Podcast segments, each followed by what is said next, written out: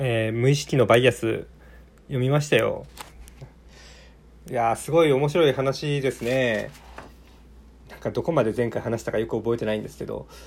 いっぱい面白い実験があってでもまあそれ事細かに話していくのも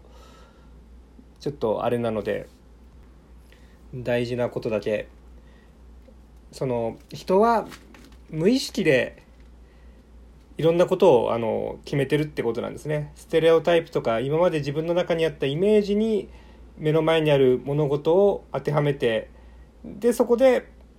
なんかあの考えを出すつまり見てから考えるんじゃなくて考えてから見るとそういう表現を使われてますね。でこういうのをいわゆるステレオタイプと言ったりするわけです。でこれを人種にかん人種で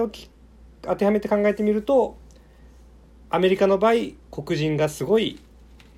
えー、悲惨な目に遭っているそんな話でしたこうやっぱりどうしようもないことなんでしょうけど黒人を見た時に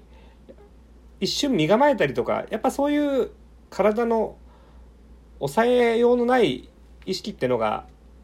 やっぱあるんですね。でアメリカはその公民権運動から現代までずっと差別をなくそうというそういう政治的な取り組みがなされてきてまあ、最近ではポリティカルコネコレクトレスとかいろいろ言われたりしますね。で人の一つの対策として相手のことを知ろうとかもしくは同じ学校で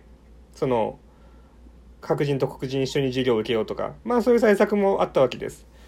でその中の一つにその相手の人種を気にしないというそういう発想をそういう戦略を取ってきたわけなんですね。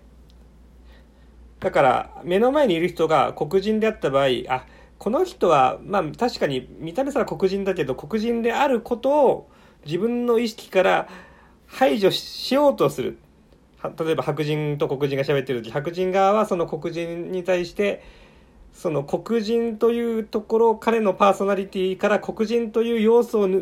を意識的に排除して会話するだけど無意識はそうはいかないんだって話なんですね。でそれを象徴する実験とか事例とかが、まあ、事細かに本では紹介されています。で終章の方で、えー、出てきた話として就活の話があるわけですね。まあ、白人的な趣味を持っていたり白人っぽい人ほどいい会社に入れるみたいなそういう話ですね。実際に黒人っぽい名前の履歴書と白人っぽい名前の履歴書を用意してそれをいろんな企業にわーって送るわけですよ。で送った後にどれぐらいの企業から白人っぽい名前の方と黒人っぽい名前の方のどっちの方が、えー、一次選考を通過しやすいか履歴書を通過させやすいかというのを調べたところ白人っぽい名前の人の方が通過しやすいわけですね。まあ明らかな差別です。明らかな差別なんですけれどこれは採用担当者にそのようなバイアスがあるというだけで悪意があるわけではないんですよ。意識の上で、えー、いいんだあの白人の方が欲しいって思っているんじゃなくてそういう差別主義者がいるんじゃなくて白人っぽい名前とか白人っぽい趣味とか白人っぽいこれまでの履歴そういうものを見た時にそういう人の方がうちの会社にはいいだろう。そういう判断をしてしまうということなんですね。だから黒人もその履歴書を書くときに、まあ、黒人に限らず特にこれが顕著なのはアジア系中華系の人たちですかね。中国人とかもやっぱり有色人種はそう差別を受けるわけですよ。なので白人っぽくしたいわけです。だから中国人っぽい名前を使うんじゃなくてってますかね？えー、そのイギリス風アメリカ人風の白人風の名前を彼らはニックネームとして持っていたりします。まあ、最近有名な台湾の IT 大臣、オードリー・タンさんいますけど、あの方は本名はもちろん違うんですよね。でも台湾なんかでは、こう、ミドルネームというか、あの、自分でそういうイギリスとかの名前を付けるっていうのが普通なんですよ。台湾と香港がそうですよね。一時期話題になったあの香港の活動家だった周イさんあの女性の、ね、美人の若いお姉ちゃんいますよねあの方なんかはアグネス・チョウとかあの言ったりするじゃないですか。まあ、このアグネスという名前なんかはそういう、えー、ミドルネームで捨てたんだろうと思います。まあ、もしかしたら違うかもしれないですけど。あれ結構自分で名前つけるらしいんですよね。僕のその台湾だったか香港だったかの友達に聞いた時に「あ自分で捨てるんだよ」ってそんなことを話してくれた記憶があります。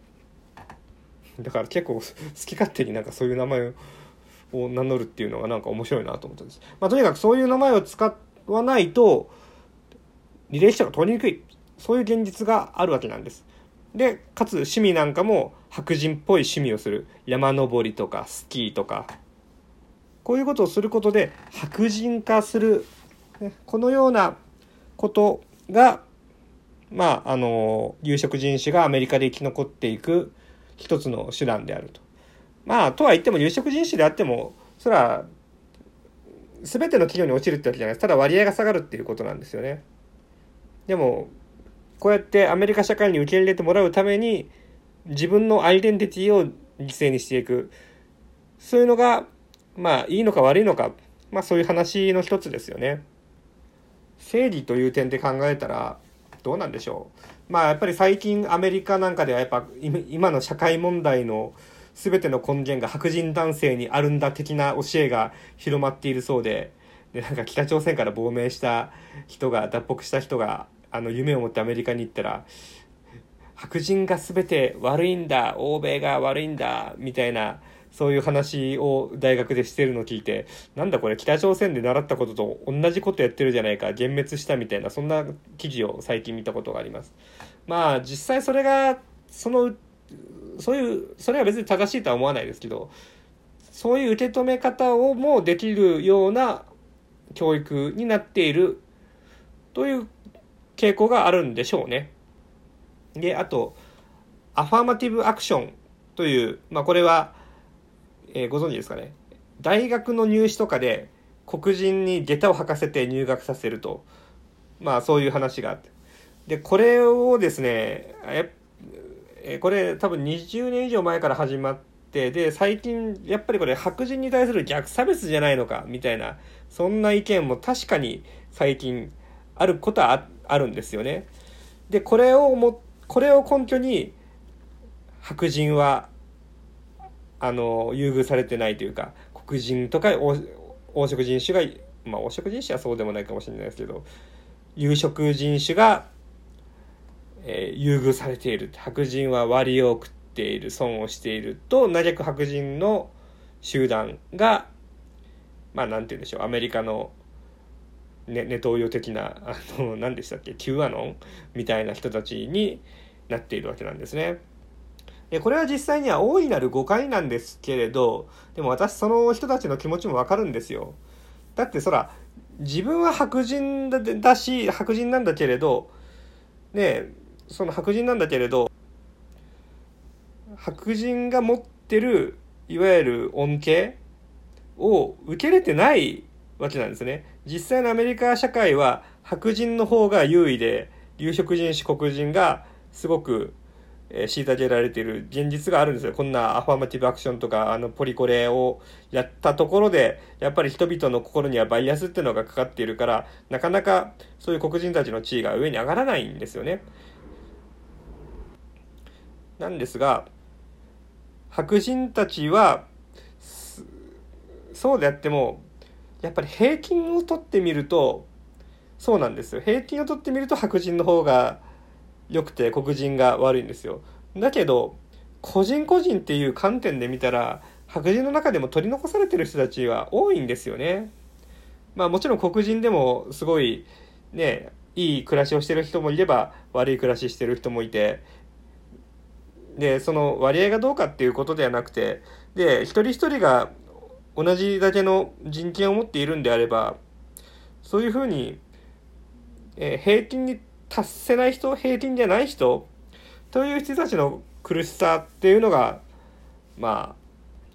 あ噴出するよなというのはよく理解できますね。これをどう考えればいいのかというのは僕はちょっとまだ、えー、何とも言えないところであります。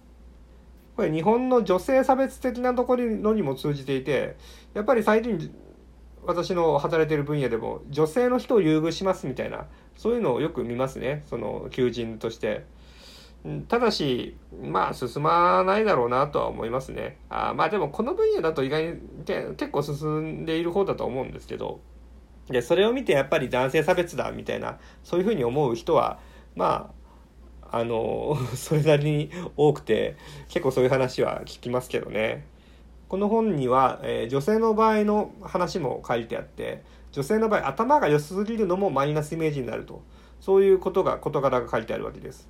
あの大学の成績 GPA の高い男性の履歴書は同じ成績の女性の履歴書に比べて2倍の割合で、えー、就職がうまくいくんだみたいなそんな話が書いてありますよ。ピアノのコンクールであの